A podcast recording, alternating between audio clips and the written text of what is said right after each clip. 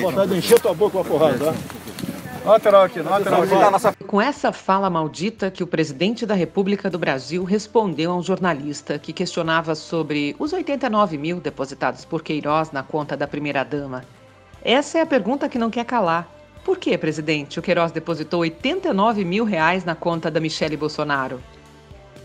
Esse é o Fala Maldita, um podcast sobre media training que todo domingo analisa falas malditas que se tornaram malditas. Eu sou Áurea Regina de Sá, jornalista especializada no treinamento que ajuda porta-vozes a terem melhor desempenho em entrevistas jornalísticas. Eu sou treinadora de media training há 20 anos e eu posso te garantir que só não tem bom desempenho na relação com a mídia quem não quer ou quem não pode. A resposta agressiva, malcriada, inadequada de um presidente da República dizendo que quer encher a boca do jornalista de porrada pode estar baseada na falta de argumentos Vamos dizer que essa seja uma denúncia infundada. Vamos imaginar que o Queiroz só depositou os 89 mil na conta da Michelle para estragar a imagem do presidente. A pergunta do jornalista serve exatamente para que o presidente dê a sua versão, conte a sua história, se defenda, argumente. Mas ele não fez isso. Bolsonaro preferiu ser Bolsonaro. No dia seguinte, ele foi questionado de novo por outro jornalista e com a mesma pergunta. Em vez de responder, ele revida e chama o jornalista de otário. Presidente, por favor, só pretende se pronunciar sobre a pergunta polêmica que o Roberto Marinho botou, a família Marinho botou 1 bilhão e 700 na sua conta. Presidente, por que a Michelle recebeu 93 Quem mil responder de 1 bilhão e 700 da Globo? Me responda. Agressões a jornalistas não respondem questões polêmicas. Se a ideia é calar a boca da imprensa, esse é o pior caminho para isso. Quanto mais recuar e evitar as respostas, mais atacar, pior vai ser. A imprensa só está fazendo o seu papel: perguntar, questionar. Ou o brasileiro quer ficar calado diante de denúncias de corrupção? Cada oportunidade dessa é perdida pelo Bolsonaro. Ele joga no lixo. O espaço da mídia é gratuito. A mídia ouve dois ou mais lados para colher as versões sobre o mesmo fato ou até sobre algo que ainda não está provado. Em vez de esclarecer, colocar os pratos limpos na mesa, ele agride para tentar se defender. Aliás, a agressão a jornalistas está sempre na pauta desse presidente. Nessa semana, no evento Brasil Vencendo a Covid-19, ele chamou os jornalistas ali presentes de bundões. Olha a expressão. Sempre fui atleta das Forças Armadas, né? aquela história de atleta, né? Que o pessoal da imprensa vai pro deboche. Mas quando pega num bundão de vocês, a chance de sobreviver é bem menor. Esse tipo de reação realmente lembra alunos de quarta série. Postura nada esperada para um presidente da República. Bom, mas se ele não se sente à vontade para responder perguntas de jornalistas sem agredir, poderia então aproveitar a live de toda quinta, porque ali ele fala sem a interlocução de um repórter, ele está teoricamente à vontade. Mas não, ele também não aproveitou. A câmera usada para a transmissão flagrou o roteiro do presidente que continha a seguinte recomendação: botar um ponto final na questão envolvendo Queiroz e a primeira-dama. Bolsonaro não disse uma palavra a respeito e até riscou o item com a caneta. Será que ele não sabe, não quer, não pode, não consegue organizar um argumento para responder essa questão?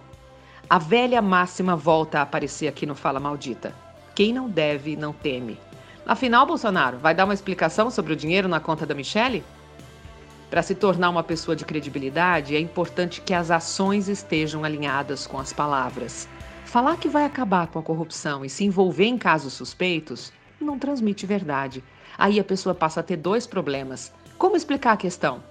Haja construção de argumento que convença ou agressões né, para tentar se livrar dos questionamentos, o que não é nada adequado. A gente conhece o outro pela maneira como ele ou ela se comunica. Pode haver um deslize, sim, é lógico, nós somos seres humanos, erramos, mas insistir no erro, já diziam os filósofos populares, é burrice. Quem também teve destaque essa semana por causa de uma fala maldita foi o administrador de empresas Júlio Marcos Saraiva, que é morador de Belém. Ele fez uma publicação numa rede social para comentar de forma bem agressiva a aprovação do TSE de uma consulta criada pela deputada federal Benedita da Silva, que determina a distribuição proporcional dos recursos de campanha e também do tempo de televisão a candidaturas pretas a partir de 2022. Ele escreveu o seguinte, aspas, mulher feia, insípida, inodora, incolor, preta ridícula, beiçuda, nariz de tomada. Essa vagabunda criou uma lei que dá para quem é quilombola, preguiçosos e lerdos, e preto em geral, cota de 20% nos partidos da próxima eleição. Vai inviabilizar os partidos. Só podia ser coisa dessa negra idiota líder da esquerda evangélica. Fecha aspas. Essa foi a fala do administrador de empresas numa publicação da internet. Os lúcidos de plantão nas redes sociais se indignaram com esse post e o tal Júlio, que se apresenta como especialista em gestão de pessoas, apagou o perfil no Facebook. Outro episódio de racismo que viralizou foi a fala do Wilson Eliodório, cabeleireiro da atriz Thaís Araújo, que durante uma palestra sobre cabelos crespos e diante de uma moça negra, ele estava com as mãos nos cabelos dela. Ele disse: filhote do patrão, né? O patrão comeu Gente, aqui que e mulher aqui. A pessoa que está gravando faz um elogio aí à beleza da modelo, bem no meio da fala, mas dá para perceber a frase: filhote de patrão, né? Patrão comeu aqui e gerou isso. Depois que o vídeo foi para o Instagram, gerou uma série de críticas e o cabeleireiro se pronunciou. Eu erro. E o fato de ser negro não me isenta do erro. Porque assim como você, eu nasci nesse país racista. Sim, sofreu preconceito, racismo e não aprende. Não aprendeu que não se repete isso com um irmão.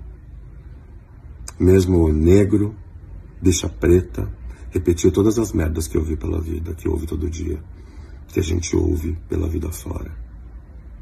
Perpetuando essas piadas horrorosas que disseminam ódio, racismo, machismo, misoginia, preconceito. O pedido de desculpas dele não é uma fala maldita. Eu só destaquei isso aqui para mostrar a reflexão que deve ser feita. Sair por aí repetindo falas prontas dos outros não é o papel de um ser humano inteligente. Papagaio faz isso, né? A gente acha engraçado. Se vivermos só repetindo falas, estamos no piloto automático. Para se comunicar bem é preciso estar acordado, percebendo a nossa forma de pensar, sentir, falar. Fica aqui o convite para você que dá entrevistas para a imprensa, que se comunica o dia todo com várias pessoas, pratique virtudes. Elas são a base da comunicação. Gentileza, honestidade, ética, escuta ativa, empatia, respeito são práticas do bem que podem e devem ser exercitadas o tempo todo. O resultado? Uma comunicação conectada com o outro. O Fala Maldita volta no domingo que vem, com falas que não deveriam ser ditas e que repercutem mal para o nosso desgosto. Uma ótima semana para você. Tchau!